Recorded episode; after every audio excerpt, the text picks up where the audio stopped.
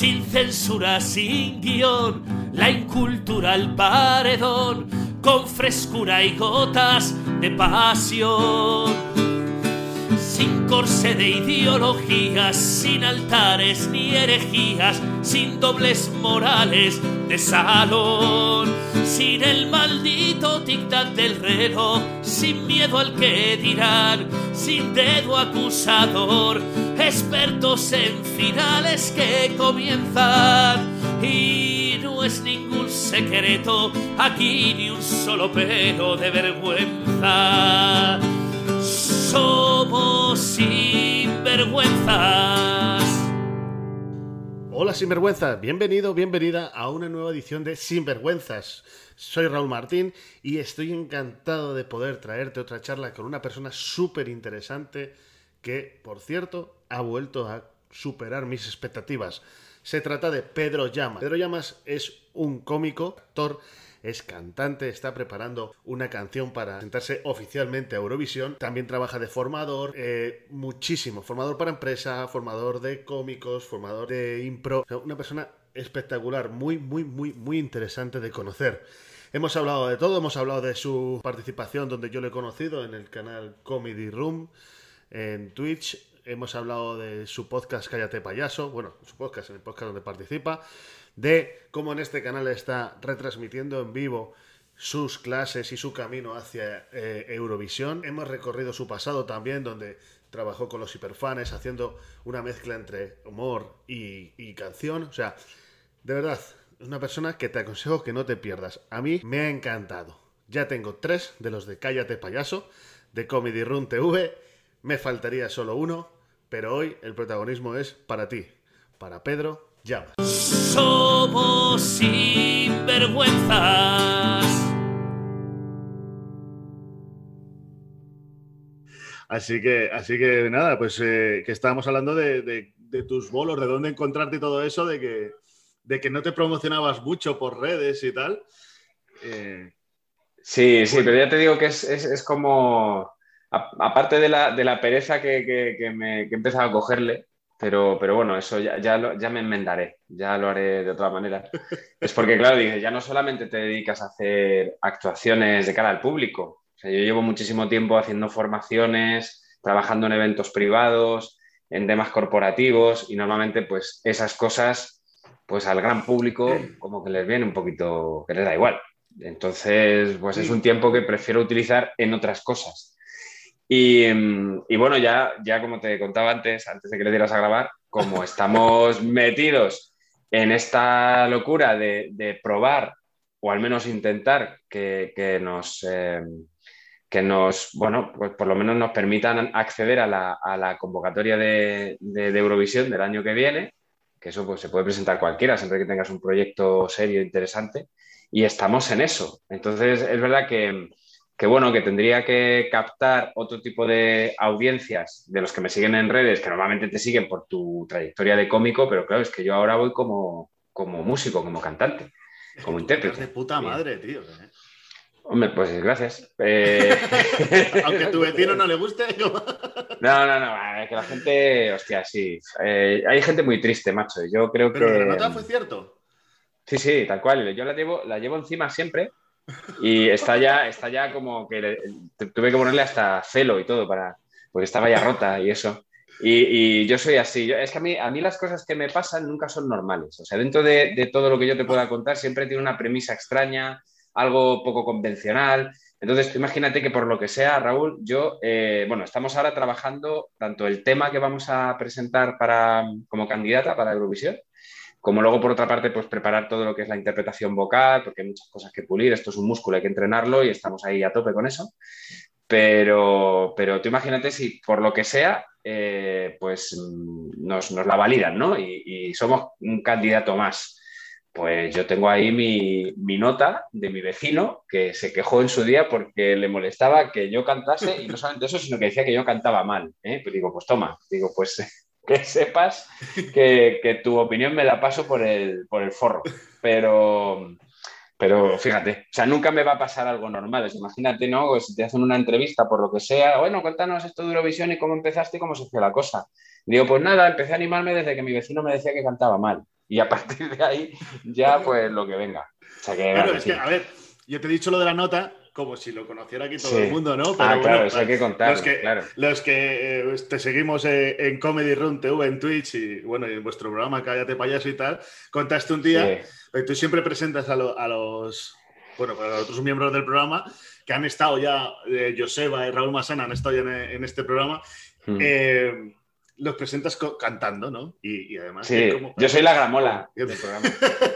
como que es de coña, ¿no? De decir, coño, ¿cómo canta el cabrón? Y por lo visto un día te puso tu vecino una nota, ¿no? Cuéntanos, bueno, cuéntanos, parezco yo también aquí de, no, la cadena SER. no, pero tienes, razón, para que la gente por lo menos pueda entrar en antecedentes y meter la cosa en su contexto, pues efectivamente yo, yo y además no sé cómo surgió, porque es verdad que yo llevo muchísimos años cantando, lo que pasa que pues volvemos a lo de siempre, el gran público, o por lo menos la gente de a pie, no tiene por qué conocer ni saber todo lo que haces.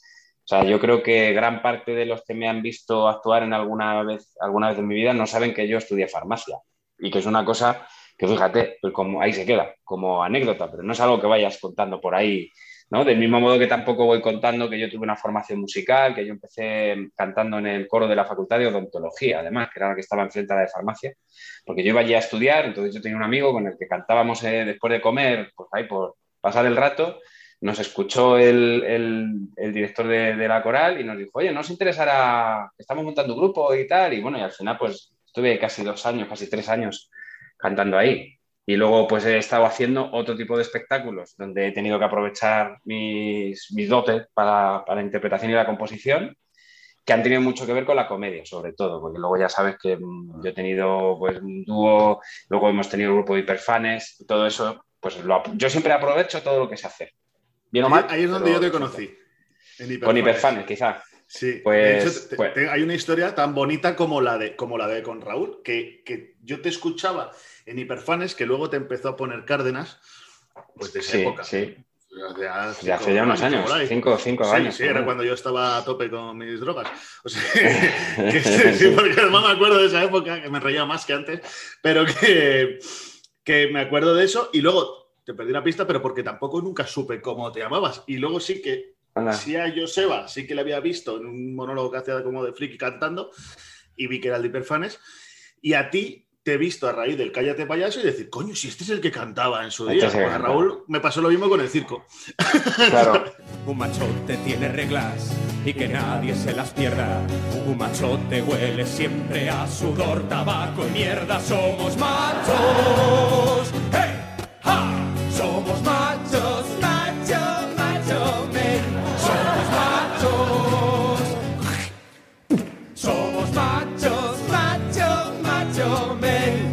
Sí, pues para que veas, es que es normal. O sea, yo llevo ya pues 20 eh, años de profesión.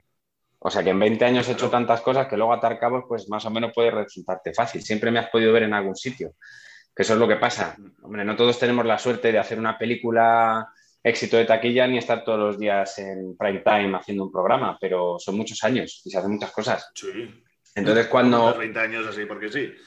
Eh, bueno, yo, yo también es que soy muy inquieto, yo me, diversifico mucho y me encanta hacer muchas cosas diferentes. Yo creo que a mí lo que me puede es no, no aprender cosas. O sea, yo cada vez que veo la oportunidad de aprender algo y veo que me siento cómodo y tal, pues lo aprovecho ya, ya te digo que eso es una cualidad mía que, que, no puedo estar con el culo sentado quieto. O sea, eso yo ya lo sé, lo asumo y, ya está. O sea, que básicamente todas las cosas que he venido haciendo no han sido ni siquiera por una vocación intrínseca. O sea, yo, yo siempre he querido dedicarme al mundo del espectáculo porque siempre me gustó pues, la música, la interpretación, pero por ejemplo yo no, yo no tenía la idea de, pues yo quiero ser monologuista, porque cuando empecé ni siquiera sabíamos muy bien lo que era, porque el Club de la Comedia estaba empezando y normalmente los que lo hacían eran los actores a los que se les contrataba, estamos hablando de los, eh, pues, de aquellas, el Jorge Sanz, de Verónica Forqué, Quique San Francisco, bueno, pues era lo que, lo que se hizo para poderlo popularizar entre la gente que no conocía más o menos esto del estándar. Y, yo luego, pues probé. O sea, a mí me dijeron, ¿te gustaría probar? Y dije, pues voy a probar. Y se me dio más o menos bien y, fíjate, 20 años después he seguido desarrollando esa faceta, entre otras muchas. Y con lo de la música, pues me ha pasado más o menos igual.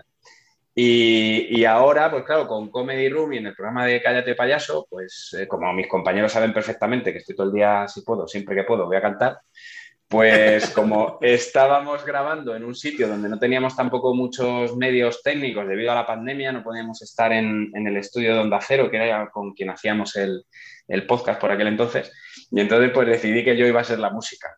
Y entonces jugábamos con la coña de que cada vez que había una intervención, pues cantaba yo. Y en esas estaba un día en casa, pues cantando mis cositas para luego interpretarlas en el programa y me dejaron una nota en la puerta de casa. No se atrevió el tío ni a timbrar, el cobarde, ¿no? Dijo, tío, cállate. Y, era eso, una nota que además la tengo guardada porque es para verlo, porque el tío empieza a escribir con letras mayúsculas muy grandes y luego se hace un poquito como más pequeñito. No es como de, bueno, ya me estoy, me estoy tranquilizando, pero lo último que me pone es que sepas que cantas muy mal. ¿Y, te, y te motivó? Me puso de muy mala leche. Lo primero, digo, ¿y este es un armario que es jurado de la voz ahora para decirme a mí lo que tengo que hacer? estoy en mi casa a las 5 de la tarde cantando. Y entonces yo lo primero que hice, se lo dije a Miguel, le hice una foto y dice, venga, mañana lo hablamos en el programa, porque teníamos programa el día siguiente. Y ya se convirtió como en la anécdota. Entonces, ahora, pues, a ver, yo paso del vecino, pero es verdad que a mí me da mucho apuro molestar en general. Entonces, ¿El, qué? El... ¿Ya sabes quién es el vecino? Ah, que sí sé quién es. Hombre, tengo mis sospechas, pero vamos, clarísimas. Lo que pasa es que como, como yo no, a ver, yo no es que sea tampoco uno de los que esté todo el día por el vecindario ahí poniéndole cara a todo el mundo que ve por aquí, pero yo sé más o menos. Sé quién no es, eso seguro. cantas muy alto. o, yo creo que. No, yo, por, no, porque no es la primera vez que me deja una notita. Este, este es un amargado. Y, y es de los que se cree con la superioridad moral de poderte decir a ti lo que puedes o no puedes hacer de, puertas para adentro. Yo en mi casa puedo cantar, puedo gritar y puedo hacer lo que me dé la gana, siempre y cuando sean unos horarios pues respetables y haciendo cosas normales, porque no es que esté poniendo la música a tometer, estoy cantando con la voz que puedo tener yo.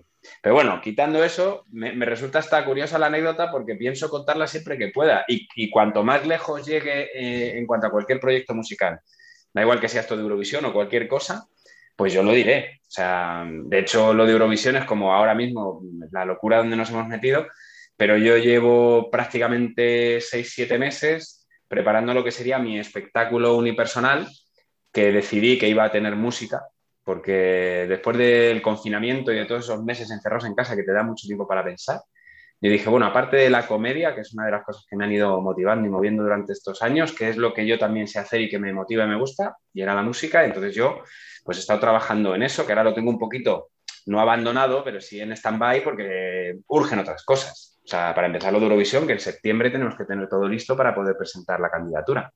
Y a ver qué tal. Sí, en septiembre, porque creo que luego en octubre aproximadamente se hace esa, esa semifinal o esa, esa especie de, certamen que, que, Televisión Española emite, que, a ver, yo a decir verdad creo que eso está más que elegido previamente, pero hay que hacer espectáculo y tienen que hacerlo. Pero yo, hablando con las personas con las que estoy trabajando, te puedo decir nombres. Eh, una de ellas es la, profesora de canto que me está entrenando ahora, que es Patricia Ferro, que es una, tía que, bueno, es una pasada lo que sabe. Y, además es que es, em, ha sido y es profesora de canto de otros artistas. O sea, ella, aparte de, bueno, de Alex O'Doherty, que también lo conocerá porque también de músico también es cómico, el propio Miguel, el propio Miguel Lago, eh, que también está preparando sus cosas, pero luego estamos hablando de, gente como, a ver, que me dijo el otro día, y yo luego al final soy fatal para, los nombres, pero bueno, los, eh, los, de Vetusta Morla también han trabajado con ella, ejemplo, o sea, que es gente que se dedica a la, música. Si no me equivoco, creo que han anunciado un concierto ahora para el año que viene en el Wanda, o sea que, que mal tampoco les ha ido. No, no, no, que va, que va, que va. No, no. O sea que eh, mola trabajar con gente que, sabe más que tú y que te puede enseñar un montón. Y luego, en cuanto a la composición musical, eh, yo me estoy encargando de la, letra, pero estoy trabajando codo a codo con, Iván Macías, que es Premio Nacional de Música, mm. Y que además, entre otras cosas, es el, compositor de las bandas sonoras de los musicales de El Médico o Los Pilares de la Tierra. Y, jolín, se nota un montón cuando hay gente que sabe. Entonces dije, joder, pues a ver, ¿qué puede, ¿qué puede salir de todo esto? Pues por lo menos una experiencia personal súper gratificante. Y luego, si, si, tenemos la suerte de que en octubre en ese programita se me ve ahí, pues habrá gente que flipe, porque fliparán. Sí. Mi vecino, mi vecino flipará. Tu vecino, vecino de... el de las notas.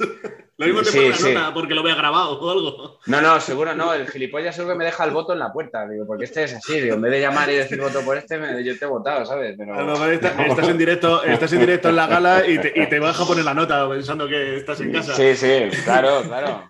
Así, tal cual. Pero, pero es, es, curioso esto. Bueno, yo todos los que, los que me conocen y los que me escuchan, o los que me escuchen a partir de ahora, eh, todo, yo pongo enlaces todo debajo de las descripciones y entre ellos pondré el vuestro de Comedy Room y el de vuestro canal de, de, YouTube, por si hay gente como yo, no tan... Yo solo me meto en Twitch a veros a vosotros. Y, Muy bien, muy bien. Por ejemplo, el Discord ni lo, ni lo entiendo. Pero que me refiero que ahí ahí encima lo vais como retransmitiendo, o sea, las, hasta clases con tu profesora. De, eh, yo he llegado Sí. a y con, con Iván también habéis tenido ahí alguna clasecilla, alguna cosita. Sí, ¿no? el tema es que, bueno, aprovechándonos de la tecnología y de los nuevos soportes, como pueda ser esta plataforma que es Twitch o cualquier otra, en este caso Twitch, pues era también compartir un poco el proceso, no hacer un reality, porque tampoco lo es, pero, pero bueno, aprovechando que yo tenía que recibir mis clases presenciales y también online, pues dijimos, venga, pues vamos a retransmitir las clases online, la gente puede participar del proceso eh, y puede aprender ciertas cosas en cuanto a interpretación vocal que pueden estar muy bien, aunque es verdad que estamos trabajando específicamente en mi voz, porque no todas las voces son iguales y no todas las herramientas son igual de, de buenas para todo el mundo, pero es verdad que al menos en las clases pues te permite conocer eh, o conocerte un poco más en cuanto a tu voz y tu, tu identidad vocal, ¿no? Cómo, cómo, es y qué cosas puedes, eh, puedes llegar a mejorar luego también con tus clases o con un profesional, si es que llega el caso. Y sobre todo también pues, por hacer partícipe a la comunidad de esto, que al final, si llega a alguna parte, es por el apoyo de la gente. O sea, y, y fíjate que me gusta lo que te decía antes, ¿no? que mis historias nunca tienen una premisa normal. O sea, eh, lo más habitual sería de que alguien con una trayectoria X muy centrada en la música se presente a un festival como puede ser el de Eurovisión, pero el contar la historia del tío, en este caso yo, que un cómico que además estudió farmacia, que hace un programa de comedia en Comedy Room TV y de pronto hace una canción con un premio nacional de música para presentarse a Eurovisión, a mí me parece como de serie de Netflix, ¿sabes? O sea, de, sí. de si esto no se hace, pues... Y bueno, ahora lo que sí que tenemos que hacer también es transmitirle a la gente pues la idea de que esto no es un chiste. O sea, nosotros nos presentamos con todas las garantías, con la, mentalidad de si vamos es para ganar, o sea, para intentar hacer algo chulo no aquello que se hizo en su día con el Chiquilicuatre, que fue, pues bueno, pues eso, no se lo tomaron muy en serio, cosa que creo que en Eurovisión nos ha penalizado bastante, y esto dicho por otros expertos que conocen el festival, que es un festival de los más importantes del mundo, tiene una cantidad de seguidores impresionante, no solo en Europa, sino también en, en Estados Unidos, en Sudamérica, es, es, es la leche.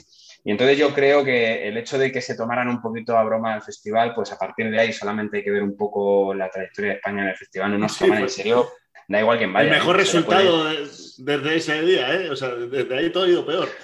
Sí, fue como de, mira, no sé, no sé quién fue el Lumbreas que luego encima votó a, a Chiquilicuate ya, porque como luego las votaciones eran a nivel europeo, pero ya se dieron cuenta de que esto no es serio, esto es una broma y bueno, y hombre, yo creo que, que hay que recuperar ese espíritu de esto es un festival, es un certamen muy prestigioso y que si se nos deja por lo menos participar, pues se va a hacer. Otra cosa es que lleguemos a, primero a pasar el corte, porque evidentemente, oye, si la canción no les gusta, pues ni siquiera nos darán la oportunidad de entrar. Pero lo que te decía antes, mientras tanto, durante estos dos meses de preparación, pues toda esa experiencia me, me la quedo yo. O sea, y bueno, me la quedo yo Hombre, y claro. con quienes la compartimos, que también es un poquito crear comunidad y que te conozca gente que no es asiduo a la comedia, pero sí al mundo de la música y que le guste mucho la interpretación o incluso que le guste el Festival de Eurovisión, que hay mucho eurofan. O sea, a mí todo eso ya te digo que me mola, meterme en todos los charcos así y decir, a ver ahora qué, qué puede Sí. pasar. No, y además, y además que es que es eso, que tienes ese toque serio. Yo justo te lo iba a decir, digo, digo, parece que, que como, como es Comedy Room, como sois así tan cachondos, como tú, tú eres un, un bestia que me encanta, me encanta lo bestia que eres, pero, pero luego a su vez es eso, la, la, la- tu, tu- tu voz, tus interpretaciones son la hostia. Y, la canción, iríais con esta, ¿no? Con la. ¿Cómo se.? No, iríais con otra, ¿no? Hostia, pues ahí nos dejan entrar. bueno, eh, ahora sí te dejan entrar en televisión española, pero con esa canción. Sí, sí, no, no, es que además el, caso es que, claro, como surgió la, la, idea, surgió en el propio programa Cállate Payaso, que como sabes es un programa de humor donde no nos ponemos ningún tipo de, de barrera ni límite. O sea, el límite se lo pone cada uno y nosotros, ni mucho menos lo que queremos hacer es ofender a nadie y si se ofende, el que se ofenda es que no tiene sentido el humor y no sabe de qué va esto. No sabes la cantidad de cómicos, no ahora, porque parece que esto es nuevo, que hay un montón de polémicas continuamente de cómicos que tienen que salir a, disculparse por algo, porque alguien se ha sentido ofendido por algo, pero esto es increíble como mm, lleva pasando, eh, pero incluso en los tiempos de Eddie Murphy, cuando era cómico de estándar. Yo he visto grabaciones de Eddie Murphy de hace muchísimos años, de hace 30, 25, 30 años, diciendo que, cómo puede ser que la gente le recrimine los chistes cuando esto es comedia. Entonces la gente, eso, hacemos comedia de lo que se, bueno, de, lo que sea, si tampoco pasa nada, si nos reímos de nosotros mismos ya para empezar.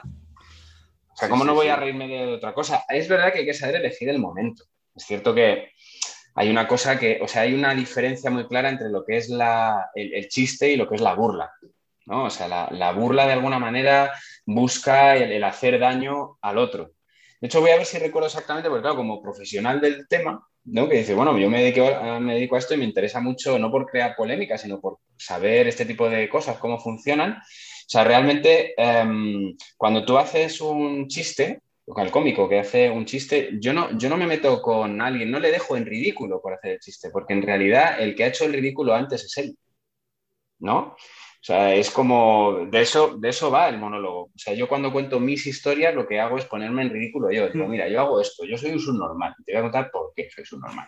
Y por qué soy tonto. Pues soy un gilipollas y porque soy un, soy un vago o porque yo soy un hipocondríaco o yo tal. Y entonces la gente se ríe porque ya, mm, ya me he puesto en ridículo yo.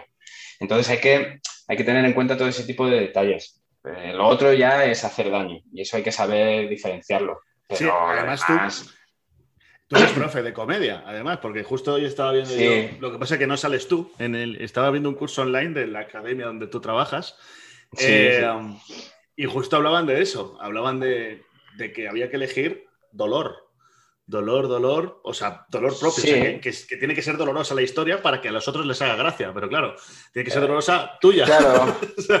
sí, a ver, es que el, el, dolor al final, o sea, tanto el dolor como la verdad, que luego se sería una, una conversación que daría para muchas horas. Porque hay gente que habla y dice, ah, entonces todo lo que contáis es verdad. No, no, lo, que contamos es verosímil, en realidad. O sea, yo puedo hacer un monólogo inventándome que tengo siete hijos cuando no los tengo, pero yo consigo convencer a la gente que me escucha de que sí es verdad, de que tengo siete hijos. Entonces yo traslado el dolor de, madre mía, cómo tiene que ser una excursión al campo con siete hijos o cómo tiene que ser llevarles al colegio como tal. O sea, generas esas circunstancias y el dolor surge de esa, de esa situación incómoda que se nos genera a nosotros, que además permite que tú entiendas ese dolor porque sabes que existe. ¿no? Eh, y entonces, mm, ya digo que hay, hay un montón de teoría al respecto y porque de, todas maneras es una, es una forma de que nuestro cerebro también se, se proteja ante las cosas que, que, que le suceden. Y la comedia y la risa, pues eh, genera una serie de sustancias en el cerebro que hacen que estén mejor. Y entonces eso es lo que hace la comedia, nos ayuda a, mejorar las situaciones. Y si, si añadimos el, factor tiempo, esto lo, hicimos, fíjate, hablando del tema de Comedy Room y, de, para que veas el, tema de que no tenemos límite en cuanto a eso. Eh, hace, hace un mes, un poco más de un mes, falleció mi abuela. Falleció mi abuela y teníamos programa justamente esa semana. Y entonces a mí Miguel, que es el director del programa, me llama y me dice, oye Pedro, entendería evidentemente que si quieres el programa lo, lo posponemos, lo hacemos otro día, yo creo que la gente lo va a entender. Y yo le dije, no, no, no, no, vamos a hacerlo, vamos a hacerlo porque además mm, yo no me sentía mal emocionalmente, fue un proceso para mí, bueno, pues que digamos como que estaba yo lo suficientemente fuerte como para tirar con lo que fuera y utilicé ese programa para, para, contar todo lo que había sucedido en ese fin de semana en el que, bueno, se había velado a mi abuela y luego se le enterró. Yo creo que fue de los más divertidos que, que hemos vivido nosotros ahí dentro, seguramente la gente fuera, porque dice, joder, que estoy hablando de, me estoy riendo de, de, la muerte de mi abuela. Y, me sirvió tanto como para poder reírme a gusto como para poder superar esa parte del dolor que, tiene la pérdida de un ser querido y que luego ya pues cada uno de, nosotros ahí en el programa, pues el que más el que menos, pues hablaba también de la pérdida de alguien o de la experiencia que había tenido un entierro, de un tanatorio. Y yo creo que ahí está la gracia de todo. No buscar la crispación con la comedia, sino aquello que nos une, como puede ser el dolor o puede ser la verdad, y transformarlo en algo sanador y punto, y ya está. Entonces. Eh, es un homenaje también. Sí, sí, sí, sí. Yo, yo lo, viví como una, vamos, como una experiencia maravillosa. Te lo juro que, me lo pasé en grande, eh, lo disfruté, me emocioné un montón. O sea, era todo como muy raro, pero, pero bueno, una demostración más para todos aquellos que nos puedan llegar a criticar a los cómicos y que, y que nos intentan poner en un lugar que no nos corresponde. Eh, pues para que se den cuenta de que, realmente con respeto, con respeto y sabiendo lo que se, hace, pues no se lo, se lo puede tomar a, broma, que la, vida hay que tomársela a broma, ¿no? es que, a ver, estás dando con uno que yo, he tenido muchos problemas con gente por tema de humor negro. Yo no, yo no soy profesional de la, de la comedia. He estudiado algo porque, bueno, pues al final estoy todo el día haciendo gilipollas y, la gente te dice tal y digo, coño, me gusta y por eso conozco que tú estás ahí en la escuela de, de las artes de la comedia. O, por ejemplo, yo, yo conocí a vosotros, bueno, a Miguel Lago le conocía, pero lo de Raúl que te comentaba antes fue en una clase, yo estuve formándome con, con Quique Macías, que también estuvo en, el programa. y, y, un día invitó a Raúl y, y, por la voz dije, joder, si es, es este, ¿no? Entonces, Raúl me gustaba por lo bestia que era aunque luego no es tan bestia como puede parecer por, por tal, ¿no? Y a, ti te pasa al contrario. no, pareces tan bestia, pero que, te den, rienda suelta. Pero es genial, tío. A mí yo he tenido muchos problemas por el humor negro. Yo, a ver, eh, es que mm, hay, una, hay una línea muy delgada, como te digo, entre, entre lo, que, lo que uno puede contar y lo que no puede contar. Y como digo, yo no le pongo límites al humor, pero es verdad que, que el límite lo pones tú mismo, tanto para el que lo escucha como mm. para el que lo cuenta. Pero eso es tan sencillo como, por ejemplo, yo podía contar chistes sobre lo que me había sucedido en el tanatorio, en ese caso concreto que te contaba lo de mi abuela, pero lo cuento tres o cuatro días después en un punto determinado con compañeros de trabajo que son además amigos y era otra situación. Ese mismo chiste, el mismo día del tanatorio, yo no lo podría haber hecho. Por eso muchas veces hay que saber elegir y hay que saber elegir el momento o no. Como ahora vivimos en un momento tan, tan crispado, pues hay veces que uno tiene que decir si merece la pena realmente contar o no un chiste que en la mayoría de los casos suelen ser malos. Porque, o sea, lo único que nos diferencia, y esto lo hablaba el otro día con Joseba, precisamente, es que cuando, eh, o sea, si tú analizas a un borracho diciendo gilipolleces y un cómico, lo único que nos diferencia uno a otro es que el cómico lleva un micro en la mano. O sea, realmente son cosas en un contexto muy determinado y que en muchos casos es que no tiene sentido si lo sacas de ahí. Entonces, a mí también me fascina la comedia por eso, porque no es tan estanca como se cree y hay un montón de posibilidades y que uno puede cambiar y un día yo te puedo hacer un chiste de humor negro o te puedo hacer un chiste súper blanquito para que lo escuchen las abuelas y los niños y cada uno tenemos nuestro particular sentido del humor, que es lo que luego sale, es como la, personalidad cómica, la voz cómica que tenemos cada uno. Yo creo que la mía en este caso pues es un poco la honestidad. Pues si me tengo que reír de una cosa donde creo que nadie se va a sentir ofendido, pues me voy a reír. Y si no, no. Y un día cuento una cosa, otro día cuenta otra. El personaje que lo es, para que la gente no, vamos a dejarlo claro, que yo interpreto en Comedy Room, pues es, un poco, no, fíjate, es, más que no, no ridiculizo una persona en concreto ni un sector en concreto. Yo creo que es, más la, situación en la que precisamente eso etiquetamos de alguna manera por etiquetar. O sea, que me da igual, mm, en este caso, si es un signo político, es un signo religioso, lo que sea. Yo no, eh, yo no critico eh, ningún partido en concreto, no, es, eh, a mí me hace gracia precisamente el poner en evidencia todas aquellas personas que reaccionan mal ante opiniones o ante cosas que no, que no son más que eso. Mm. ¿no? Que, pensamientos o ideales, que eso, es muy relativo. ¿Cuánta gente te ha dicho, cuánta gente te ha dicho a raíz de tu personaje yo ahora estábamos hablando antes de justo de darle a grabar, que hubiera sido cojonudo haber grabado eso, pero porque era muy natural y estábamos hablando de redes sociales y tal. Y, yo no te he contado que, si tú te metes ahora mismo, o sea, a día de hoy, cuando estamos grabando la entrevista, supongo que y lo escuche dentro de un tiempo, eh, las tendré activas, ¿no? Pero ha habido un Mm. momento que me han superado. Tú decías, yo cada vez me, me meto menos o estoy pasando más de las redes sociales. Yo había un momento que me ha superado. Porque además Sí. me, me- me calentaba. Y, y- y de- si tú ahora te metes en mi Twitter, verás que hay un, como un mensaje de, de despedida. O sea, solo estoy poniendo, a lo mejor si subo un vídeo a YouTube o si subo tal, lo Ya. publico por ahí y nada más porque dije, me voy a salir una temporada. De hecho, me lo he desinstalado el Twitter y el Facebook y el Instagram de- del, del móvil. Por lo menos de la, puedo entrar.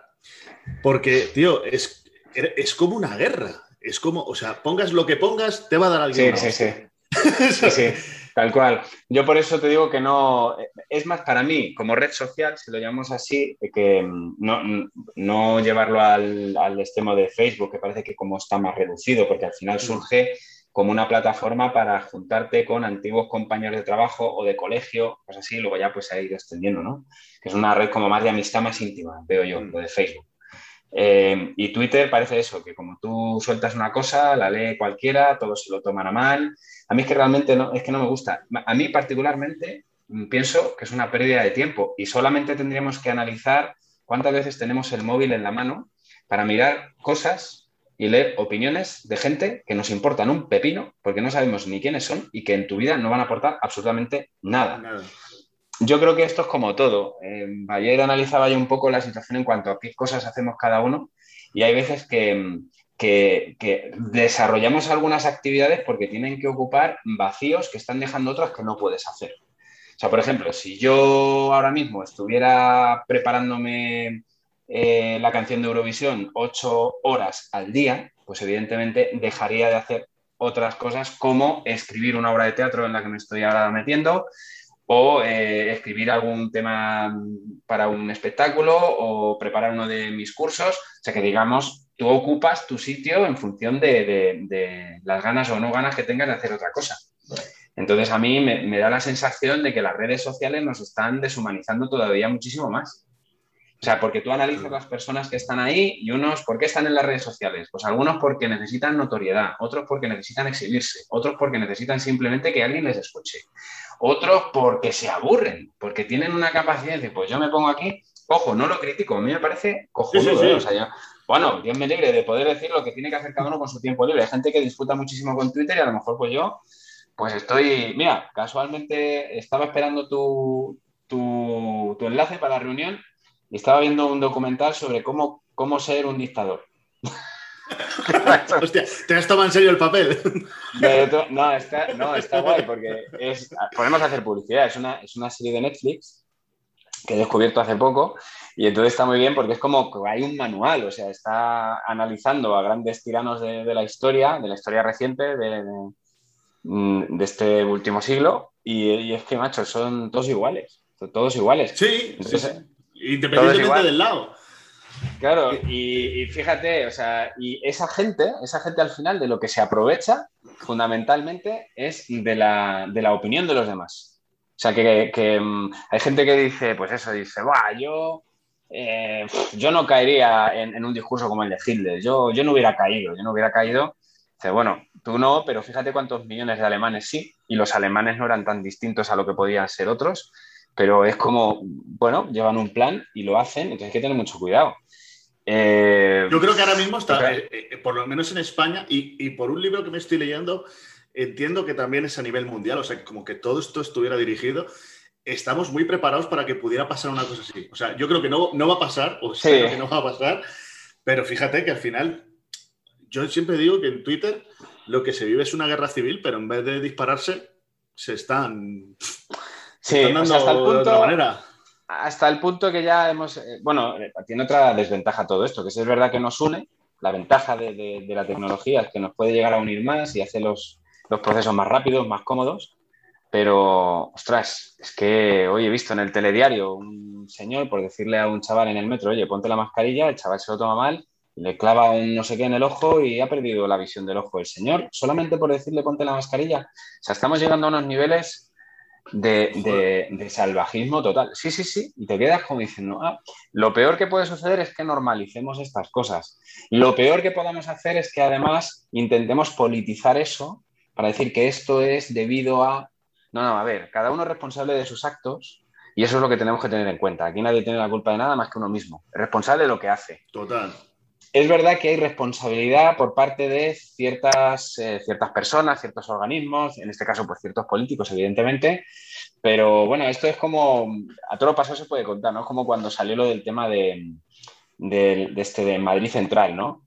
Que, llegó Carmena dijo, pues vamos a meter Madrid Central pues para que los coches no contaminen. Entonces, pues la oposición, en este caso que era el PP, nos decía, pues ¿cómo sabemos Madrid Central? No sé qué. Bueno, pues al final la oposición entra en el gobierno, Madrid Central sigue estando vigente. No a lo mejor tan estricto, pero eh, sigue estando ahí.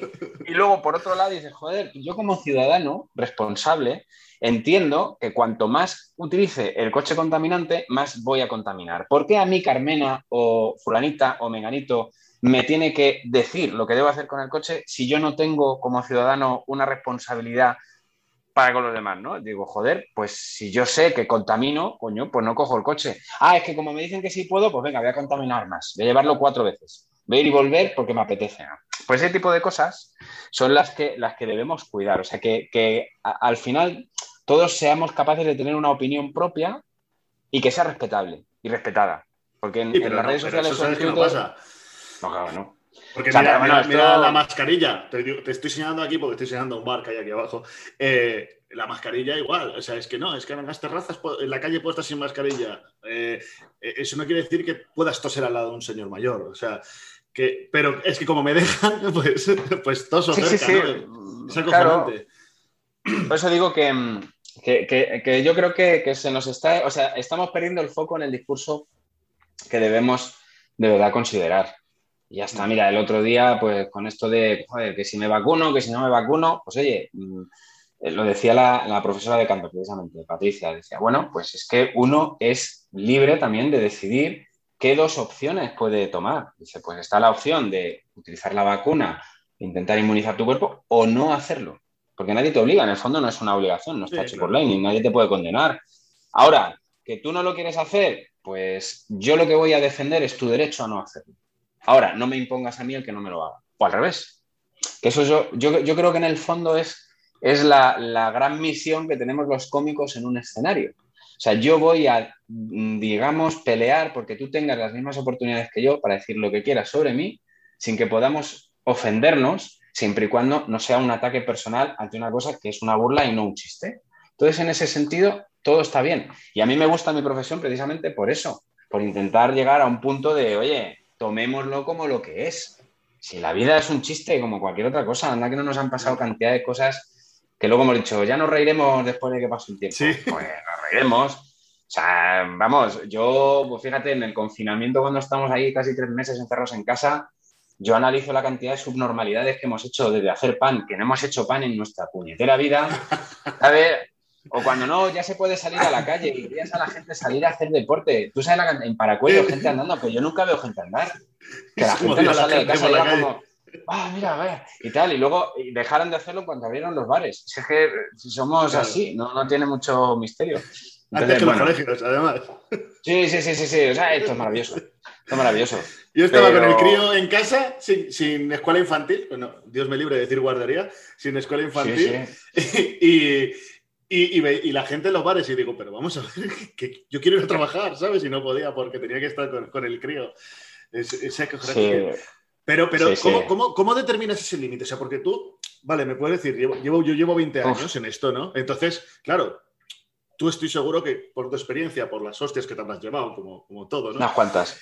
Eh, claro, no, porque además eh, he trasteado por ahí, sé que, sé que eres también formado. Bueno, lo has dicho antes, de que tenías formaciones en, corporaciones y tal, eres formador, o sea, también te gusta, si no me equivoco, el tema también del, del desarrollo personal desde un punto de, oye, ir a... Sí, bueno, de hecho tienes algún programilla de desarrollo personal para empresas y eso. ¿no? Sí, sí, todo, lo que tiene que ver fundamentalmente con la comunicación, entendida como el proceso que nos permite eh, conectar con otros y conectar con nosotros mismos, porque no siempre sabemos hablarnos bien y, tiene mucho que ver con el proceso de la proactividad, del liderazgo, de la motivación. A mí me resulta apasionante todo ese tema, sobre todo... Mm. Quizá porque yo tengo una formación académica, yo pasé por la universidad y encima una, una, carrera de ciencias. Y nosotros los científicos, yo sí voy a decir que soy científico, los científicos utilizamos Eh, el, método, que el método científico en este caso es yo voy a medir las cosas y una vez que puedo medirlas, las puedo mejorar. Eso es básicamente lo que hacemos. Entonces, a mí me gusta mucho la experimentación y el ver eh, hasta qué punto pueden funcionar más o menos ciertas cosas para intentar mejorar a través de unas herramientas lo que sea. Y entonces, bueno, pues sí, tiene mucho que ver con el desarrollo personal, porque es lo que tú haces contigo y con, y con los demás. Sí, no, pero que también está estigmatizado. O sea, es decir, yo tengo esta eterna pelea, ¿sabes? Porque yo, a mí me ayudó, salir de, de, las ediciones me ayudó mucho el desarrollo personal. Pero claro, de repente entras en el tema de, de coach y cosas de estas que está tan tan criticado, tan etiquetado, ¿no?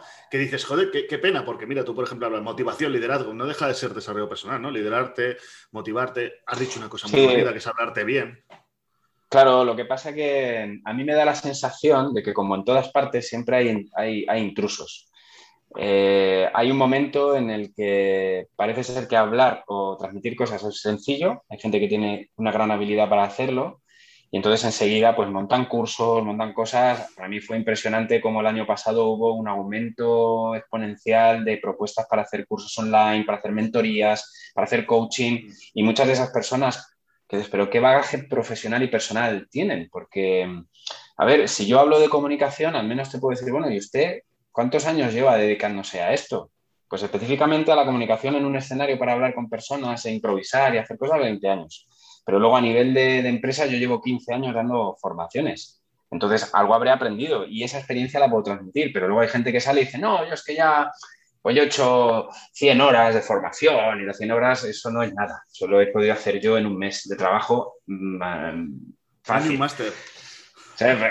Pero, pero yo creo que es un poco lo que hablamos antes en cuanto a lo que yo quiero hacer en comedia, en cualquier cosa, que es la honestidad. O sea, ser honesto. Decir, mira, yo si esto lo sé hacer, yo te lo voy a explicar y si no lo sé hacer, al menos te voy a ayudar para que encuentres el camino adecuado pero no voy, ni voy a decir que sepa más ni menos que nadie, yo simplemente transmito lo que he aprendido y eso es lo que me ha, mm, me ha, facilitado también mi camino y mi proceso. Y te digo que con esa actitud también pues veo que cada año que pasa pues me hago más fuerte en cuanto a conocimientos, porque para mí eso es fundamental. Y, y yo aprendo mucho dando clase también a la gente y, observando mucho cómo somos y, cómo nos, nos motivamos y qué es lo que hacemos pero es verdad que como en la comedia, pues es verdad que llega un momento en el que dices, es que ser cómico está muy bien. Y si encima te pagan y encima haces reír y tal, digo, pero es que no todo el mundo puede ser cómico. No todo el mundo. Y lo mejor que puedes hacer en la vida, como decía Woody Allen, es darte cuenta de que no vales para esto. Pues no te tortures, no vales y no vales. Que habrá gente que diga, no, tú inténtalo hasta el final. Bueno, pues a lo mejor no hace falta. Es que... Es forzar, es forzar. Pero, como, cómico, como, como yo qué sé, ¿sabes? O 300.000 sitios, o sea, 300.000 Por lo menos es, que no podría. No, pero esto es como decir, no, yo es que quiero ser el mejor cocinero del mundo. Y joder, y como decía Vaquero, si se te queman hasta las ensaladas, pues evidentemente no vas a ser un buen cocinero. Claro. Pero, joder, si no sabes abrir ni la lata de atún, pues no creo que vayas a llegar a ningún sitio pero yo no voy a dejar de que tú sigas peleando por tus sueños. ¿A qué tú quieres? Ser el mejor cocinero del mundo, sigue trabajando, pero no vayas cobrando o mostrándote como mejor cocinero del mundo cuando todavía se te queman todos los platos. Al menos, por lo menos, sigue en tus capacidades pues hacerlo. Y luego también, yo en la universidad aprendí una frase que además creo que era de Napoleón, si no recuerdo mal, que decía que lo imposible es el objetivo de los imbéciles. Y es verdad, o sea, uno tiene que saber hasta dónde puede llegar. O sea, yo, por ejemplo, si te digo, pues mira, Raúl, mi objetivo, mi sueño es el mes que viene ir a Marte. Eso es un imposible que me convierte en un imbécil, si de verdad pienso que lo puedo hacer. Porque no está dentro del empaque apropiado. Entonces, oye, yo quiero ser cómico. Digo, joder, pues para poder ser cómico y ser bueno, evidentemente tienes que tener ciertas cualidades, pero lo, detrás, lo que hay detrás es muchísimo, muchísimo trabajo y darte una cantidad de hostias y comerte un montón de marrones y luego saber pues ciertas eh, cosas que no te enseñan los libros ni los profesores, que es pues tu, el propio filtro que tú tienes para enfrentarte a, este trabajo o cualquier otro.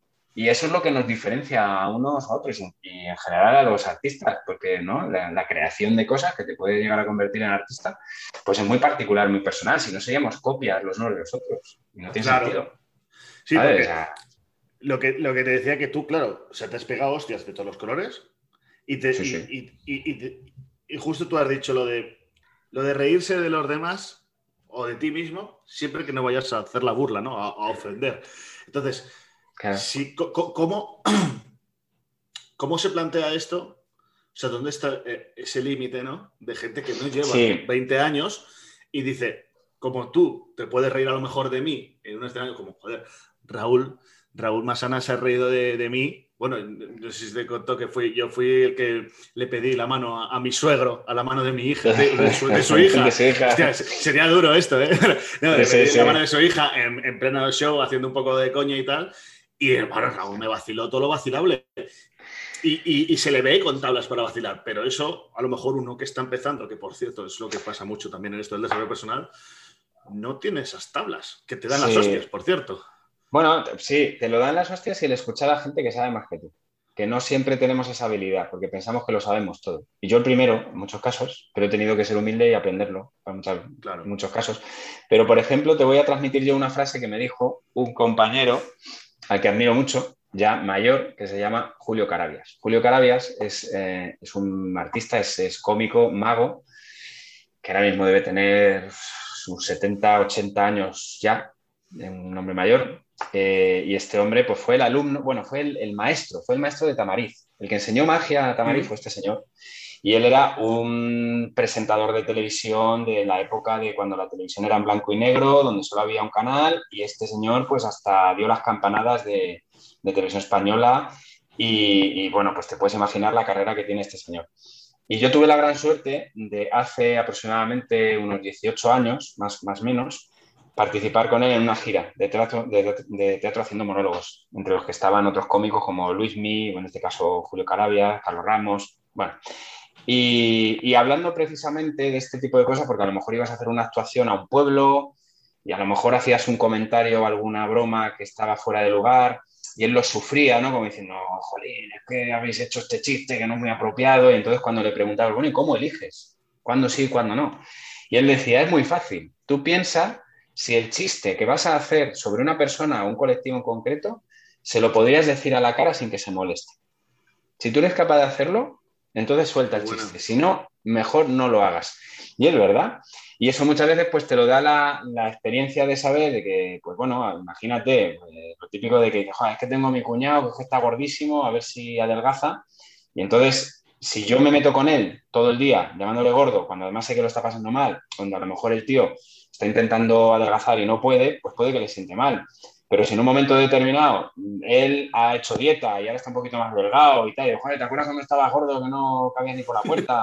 que no sé qué, pues en ese caso, si el tío se ríe contigo, ya puedes contar la broma sin ningún tipo de problema.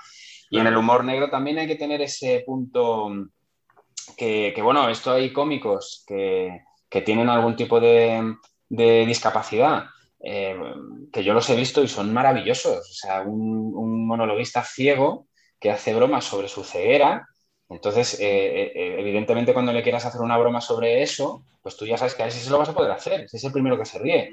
A mí me, encanta decir, es una ventaja ser un cómico ciego, porque yo hago mi monólogo y no sé si, no estoy, o sea, no sé si no estoy gustando porque no sé si la gente se ha ido.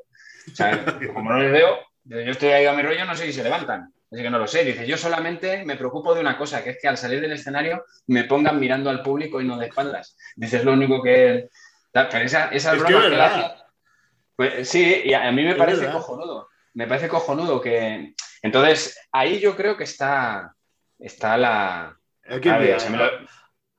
a, este, ¿cómo se llamaba? Que salía en el hormiguero. no, bueno, sí, salía en el hormiguero a veces. Sí, el diablo sobre ruedas o algo así.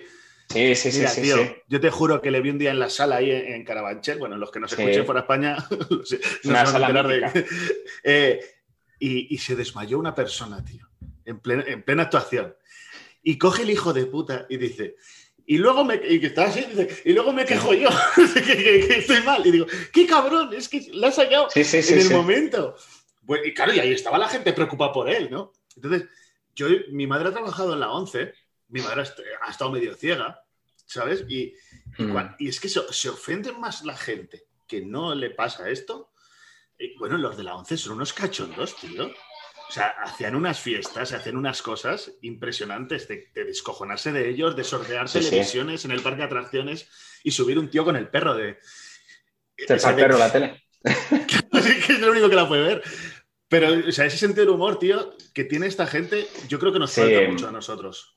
Bueno, nosotros- hay gente que tiene... esta crispación que hay. Sí, hay gente que tiene sentido del humor y otros que no. Eh, pero es curioso que también es muy del carácter latino.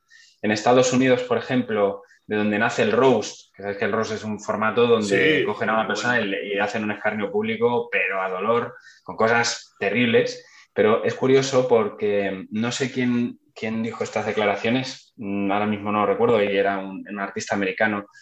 Eh, no, miento, era un artista español que ahora no te sé decir quién es, eh, pero que decía cuál era la diferencia del por qué los americanos podían reírse de todo y nosotros no. Entonces, eh, nosotros siempre se nos ha dicho que, que los españoles que somos muy cachondos, que hacemos chistes de todo y que somos súper divertidos. Sí. Sí, hasta que nombran a nuestro padre, que es un decir, ¿no? Y dice, hola, tu padre, ¿qué has dicho de mi padre? Joder, la puta, y ya la hemos liado, ya la hemos liado. O sea, hasta que te tocan algo tuyo. Y en Estados Unidos no, les da absolutamente igual, absolutamente igual. Y es maravilloso ver a un cómico de stand-up, a un cómico de, improvisación en una sala, hablando con el público que sabe perfectamente a lo que va y que sabe que, se expone a todo ese tipo de cosas y se lo pasan extraordinariamente, extraordinariamente bien contando sus miserias y sus rollos y no pasa absolutamente nada. ¿Que hay gente que se ofende? Por supuesto, pero porque en definitiva nos pensamos que por el hecho de tener un móvil inteligente convertimos en inteligente a la persona. Y es que el móvil es más inteligente que el tío, porque no piensa. O sea, y, eso hay que, hay que cuidarlo. Sí, No O tiene sea, yo hay veces que procuro. Yo, yo procuro no manifestarme demasiado, por eso lo de las redes sociales, voy con mucho cuidado, porque no me apetece meterme en jardines. Yo me acuerdo un día en un programa que, que la coña era que, que Miguel, que vive en Rivas hacia Madrid, que es un, bueno, Sí. es un, una localidad de, de Madrid. De la, izquierda, de la gobierna- izquierda caviar. Sí, que, que gobierna Izquierda Unida ahí y tal. Y entonces. Está lleno de eh, chalés. yo- Claro, es que joder, aquí todos somos. Total, que llega y dice: Pedro, esto te va a sentar muy mal. Eh, porque claro, yo en el programa juego a que soy como muy tradicional y, muy, de, muy de derechas y tal, ¿no? Y entonces eh, dice. Dice, no, no te lo vas a creer, Pedro, pero van a cambiar el nombre de la calle de, de Rey Juan Carlos por la calle de los sanitarios. Entonces, claro, yo me levanté fuera de micro, pero me levanté, tiré los cascos y le dije, me cago en su puta madre. Este tío, ¿pero qué? ¿Pero qué? ¿Qué han hecho los sanitarios? ¿Qué han hecho los sanitarios? ¿Cuántos elefantes han matado los sanitarios? ¿Qué han hecho los sanitarios? ¿Cuántos han evitado un golpe de esta? Pues, pues esas mierdas que se dicen. Bueno, pues hubo gente que escribió a Miguel por Twitter eh, recriminándonos eso, diciendo, pero ¿qué tipo de colaboradores utilizas en tus programas descerebrados? Más descerebrados eres tú que les das voz para esto. Digo, pero ¿de verdad tú crees que hay alguien tan... ¿Sabes? Era, era una pregunta. Sí, sí los hay, sí los hay. Pero que era, una, era una pregunta que te iba a hacer. Porque además me acuerdo de ese día que luego al final acabó derivando en que le van a poner una rotonda, que van a poner un váter en una rotonda por lo de los Sí, sí, sanitarios. sí, a los sanitarios. que me hizo es. mucha gracia. Pero que, que, que te iba a preguntar yo, precisamente hablando de las redes sociales, sí, ta- pero ya me has contestado. Digo, ¿cuánta gente te habrá dicho con, con tu papel este que, que interpretas eh, en Comedy Room lo de. Pues igual que te habrán dicho uno, sí, tienes razón, ay, tu cojones, que alguien dice lo que pensamos todos, Sí, y al revés, hijo de puta. No, es que, mira, yo lo hice, lo que pasa es que luego ya pasé, porque era eh, lo que te digo, ¿no? De lo de, de saber dónde, dónde vas azuzando el fuego. Eh, hubo un momento en el que cada comentario que hacía con respecto al programa o esos comentarios que luego dejábamos en vídeo y los subíamos a Twitter, pues yo ponía cualquier comentario y ponía en el hashtag Viva España. Entonces, eh, debe haber un, bueno, la inteligencia artificial de Twitter, en que hay algunas cuentas que identifican esos hashtags y entonces, pues, no sé cómo, pero llegó a una cuenta que es una cuenta eh, pues, muy española, muy de estas de toda la vida. De que cada vez que tú pones un Viva España, esa cuenta automáticamente retuitea para que gente afín al sentimiento patrio o matrio, que ahora ya no sé, o nutrio, da igual, eh, da igual lo que seamos, no me importa. Entonces, eh, resulta que, que, claro, pues cada vez que yo comentaba algo de eso, pues, la- pues restituyaba gente y le daba me gusta a gente que no, que yo creo que lo tomaba en serio. ¿Sabes? Es como, Sí, sí. bueno, y entonces dejé de hacerlo, dejé de hacerlo, era como, como esto, un programa que hicimos igual, que a mí me, me hace mucha gracia, pues, por ejemplo, Santiago Abascal es un tío que, joder, es que cuando habla es muy demente, es muy, es que es muy épico, macho. Pone unos tweets sí, es sí. que de, de verdad, y entonces yo era la coña de que cuando, cuando él escribía un mensaje así en plan mm, épico a lo Braveheart, yo le contestaba con una frase del Señor de los Anillos. y es que encajaba de puta madre. Eso lo vi en directo eh, eh, en el En, eh, Station. sí, sí, Fue entonces brutal. Claro, pero, pero fíjate, es lo típico que si yo tuviera que hablar con ese, ese señor cara a cara, pues yo hasta le diría, joder, macho, es que menudas cosas pones. ¿Te has dado cuenta que aquí lo único que te falta es añadir por Frodo? Me cago en la leche, es que esto es una tal, pues es, es, saber encontrar el momento o ver si es apropiado o no para la persona, que a lo mejor no se lo toma bien, no se digas, ¿para qué te la vas a jugar? Si no merece la pena. O sea, cuando estás jugando... Va por lo que tú decías antes, tío. O sea, evidentemente aquí no mm. vamos a entrar y tampoco te voy a robar mucho más tiempo, pero que, o sea, que no es el, foco de esto, pero fíjate, tanto para un lado como para otro, fíjate que parece que esos mensajes van dirigidos a azuzar a la gente. Tanto para que te metas con tu primo como para que tu primo se meta contigo. ¿Sabes? Porque, joder, son, lo que tú decías, son súper éticos, son como llamar a las trincheras. Sí, bueno, pero yo creo que al final, yo creo que lo hace porque a lo mejor lo siente. Pero oye, que, yo lo, pues me parece cojonudo, siempre y cuando no, no diga cosas que, vayan contra, o sea, que no diga que, se mueran los, los encofradores. No, no, o sea, eso no. Yo sé, pues no, porque les da por decir algo, pues no. Pero yo creo que, claro, esto es como todo. Si es que tienen sus seguidores también. O sea, del mismo modo yo tengo los míos y yo sé que cada comentario que haga en el tono apropiado en comedia va a ser bien recibido por la gente que me conoce. Yo es que además, em, a mí me hace mucha gracia porque yo si tuviera, y a mí no me importa decirlo, o sea, yo no tengo una, no tengo una inclinación política clara. A mí me parece que yo confío muchísimo en las personas en general hay cosas, son líneas rojas que yo evidentemente, pero como cualquier otro, pues que no, que no, que no quiero rebasar, ¿no? Pero mm, yo es que mm, siempre he tenido ese estigma de que a mí siempre me han dicho, tú es que como eres de derecha, digo, ¿pero por qué? Si yo no he dicho nada. Eso no, porque además me río de eso. fuera, y si lo fuera, ¿qué? ¿No? O sea que. no, no lo soy o lo que sea. Pero si es que lo bueno es, yo creo que esto es una cuestión, si hablamos de verdad de lo que es la libertad, la libertad de que tú puedes decir lo que quieras y que yo pueda decir lo que sea sin que ambos nos podamos ofender y dentro de eso pues ya entra, vamos a meternos un poco en lo de el respeto al otro. Yo tengo sí, libertad de decir claro. ciertas cosas, pero no te voy a decir, pues que sepas que, que, ojalá mañana maten a tu familia a un grupo de terroristas libios. No, no, porque yo puedo tener libertad de decir eso, pero tú tienes la misma libertad para, joder, protegerte ante las barbaridades que se pueden decir. Pero, pero yo creo que la gracia de todo esto es eh, ir más allá, o sea, conocer a, la persona, a qué es lo que hace, em, ¿no? Y, al final dices, pues joder, si es que esto es más fácil que todo, si es que los políticos los pagamos nosotros, y parece que es al revés. Los políticos o cualquiera, ¿eh? porque estamos hablando de política, pero cambia política y pon fútbol, ¿vale? O sea, da igual. Es exactamente lo mismo. Sálvame, que yo, yo, lo defiendo mucho a la, par que lo critico, pero por ejemplo, mi, padre, a, mi madre le mete. Bueno, cuidado, voy a matizar esto, no se vaya a ofender nadie. Eso sí, porque ha quedado un poco. Ni, le mete de un lado ni le mete. que se mete mucho con ella por ver Sálvame. Y al final él ve mucho programas de fútbol como Chiringuito y cosas de estas. Y si te fijas, es, que es igual es al final el, formato es el mismo, unos en un lado, otros en otro, gritándose, porque además los ponen lejos para que se griten, porque es lo que le gusta a la gente. Sí, sí, sí, claro, sí, porque la confrontación y el sentirte identificado con algo, pero eso es porque, porque todos tenemos a lo mejor como un vacío ahí existencial que, mira, ayer vi, mm, me, me, encantó, no lo había visto, y vi en una película de Woody Allen que se llama Midnight in Paris, ¿no?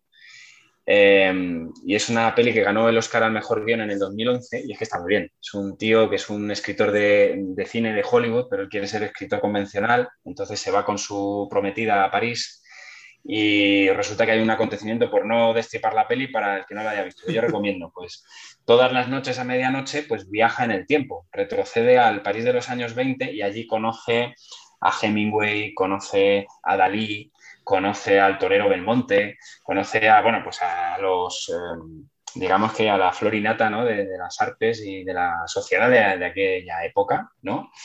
Y, entonces, eh, claro, mola, mola mucho el, hecho de, ver cómo, em, o sea, el, artista en general, y da igual la época en la que te encuentres, por eso digo que podemos irnos al París de los años 20, que irnos aquí ahora es porque siempre intentamos encontrar un vacío en cuanto a nuestra existencia. ¿Quiénes somos? ¿Dónde vamos y qué veo?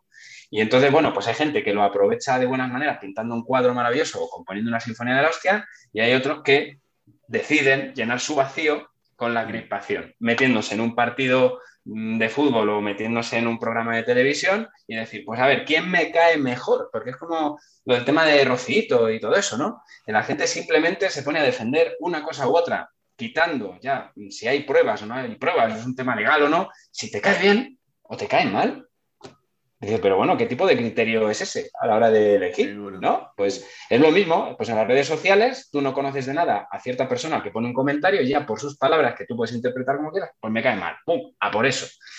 si no, no, merece la pena. No merece la pena. Yo con humildad reconozco que quise entrar en el juego. A mí me gusta mucho tocar los huevos. Muy bien. Mi, hermana lo sabe, mi hermana lo sabe, entonces si de repente tengo más gente como de un lado, pues de repente cojo el otro papel y si no, cojo el otro, ¿sabes? Pero en realidad me suda, me suda la polla todo.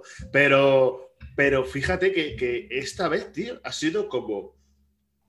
Tío, me han, dado hostias de más. O sea, ya ha habido, ha habido, ha habido veces ya que, que mi familia me ha llegado a etiquetar de cosas, tío. Y digo, Digo, digo, me salgo de aquí, tío, porque ya me ha afectado. mejor. Además, quise estirar el chicle y de vez en cuando tiraba ahí alguna. Tío, es que no, ya ni, familias ni nada. Entonces, eh, para no quitarte más tiempo, que además sé que estás que, te agradezco mucho que has hecho este hueco, que estás con, los críos que, tienes críos ahí y estás ahí aguantando. Críos y un gato, mira, tengo, ahora no lo ves, pero tengo un gato que me está rondando por aquí porque este ya algo quiere, algo quiere. Algo quiere. un calor. sí, sí, no, no. Eh, entonces, pues eso, me gustaría que dejáramos este mensaje final como de, de más comedia y menos crispación, ¿no? De hecho, fíjate, siempre me salen los nombres de los programas al final y creo que, que así voy a llamar a este, ¿no? Eh, sí, mira. ¿Te gustaría decir algo para cerrar? Pues sí, hay, frases que me encantaría haberlas pronunciado mm, mm, yo, pero no las he pronunciado yo. Pero hay una de un cómico también y amigo, Ángel Rielo, que dice que, el feliciólogo dice que, mm, que, no hagamos que la vida merezca la pena, sino la risa. O sea, no deje la vida tiene que merecer la pena, no que coño la pena, la risa. Eso es lo que hay que hacer, hay que reírse un montón. Si es la mejor medicina que hay ante todo, ante cualquier cosa. Y, bueno, porque no hemos profundizado, porque imagino que como todos tenemos nuestras miserias, nuestros fantasmas personales y sabemos lo que es la vida, que es un viaje, y no por ponernos muy profundos, ni muy filosóficos, ni místicos, ni muchísimo menos, pero yo creo que, que hay dos maneras de enfrentarse a las cosas y ocupan el mismo tiempo o tomárselo bien o tomárselo mal. Joder, pues vamos por el camino del bien. Si todo lo demás no son más que complicaciones y generar una cantidad de problemas que yo es que como en ese sentido soy muy, soy muy del, pensamiento estoico, ¿no? De, hay cosas que tú y yo no vamos a poder cambiar, pero sí podemos cambiar cómo nos enfrentamos nosotros a esas cosas. De manera que yo prefiero enfrentarme a ello siempre con un espíritu positivo, con un espíritu de, de, querer reírse de las cosas y ya está. ya tendrás alguno por ahí, ahí vete a vender un... ¡Eh! ¡Filósofo! ¡El coach!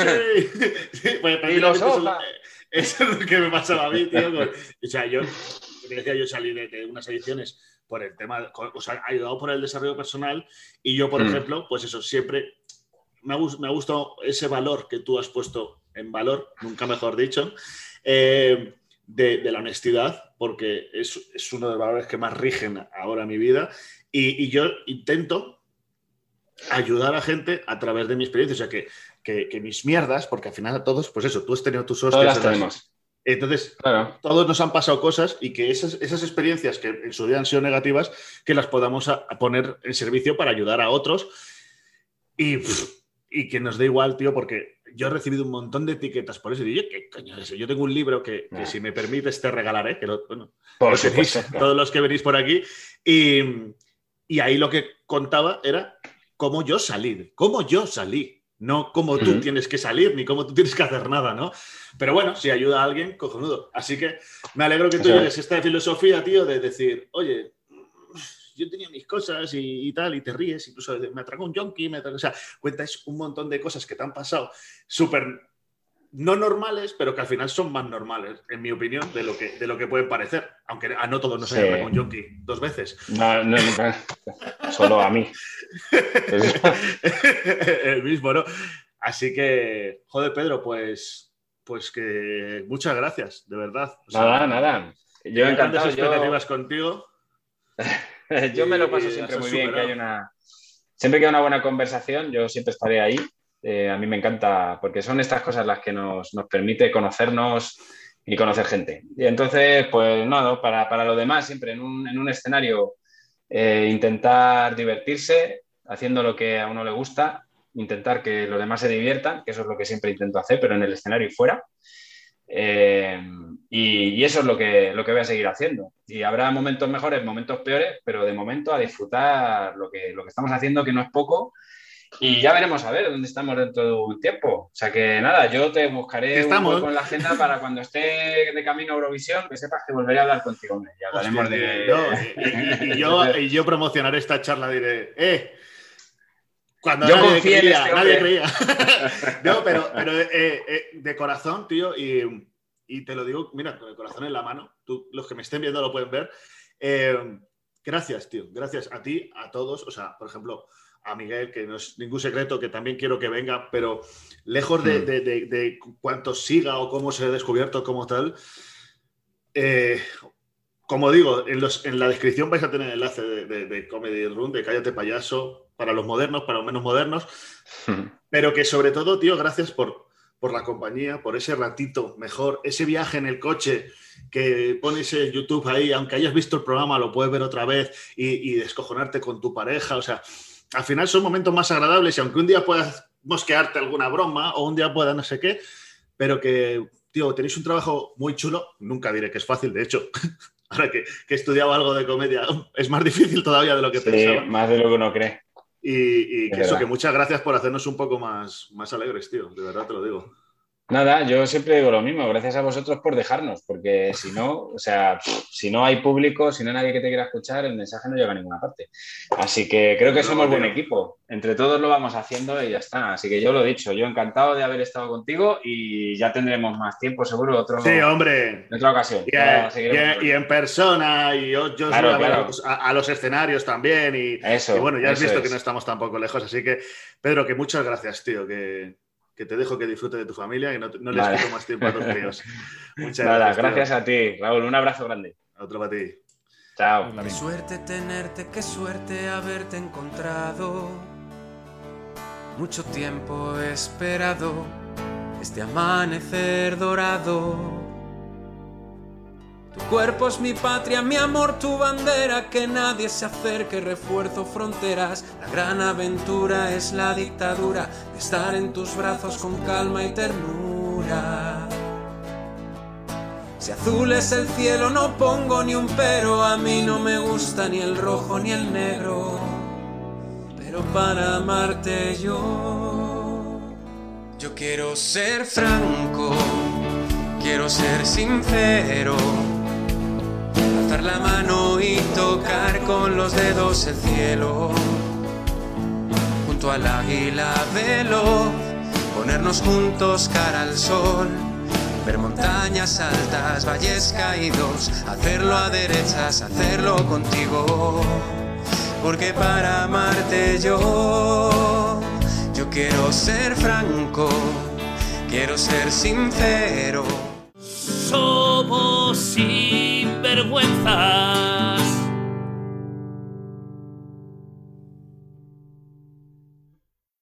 Somos sinvergüenzas. Y hasta aquí la entrevista con Pedro Llamas. Bueno, la entrevista, la charla, lo que, como lo queréis llamar. Eh, espero que os haya gustado tanto como a mí, espero que os haya sorprendido tan gratamente como me sorprendió a mí.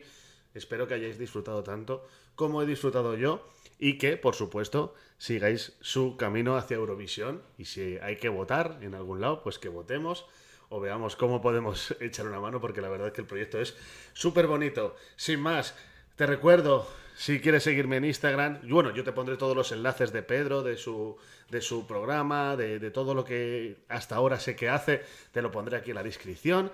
También tienes los enlaces para suscribirte a mi canal de YouTube, Raúl Martín Sinvergüenzas, en el que estamos creciendo cada día más y poniendo entrevistas con, bueno, para mí, muchísimo valor.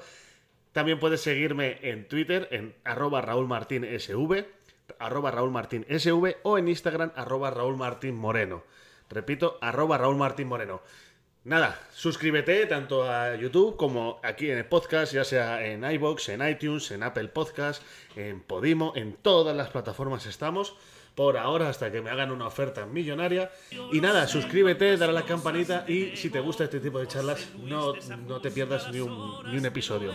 Trato de tener regularidad, pero siempre prevalece el traer gente interesante.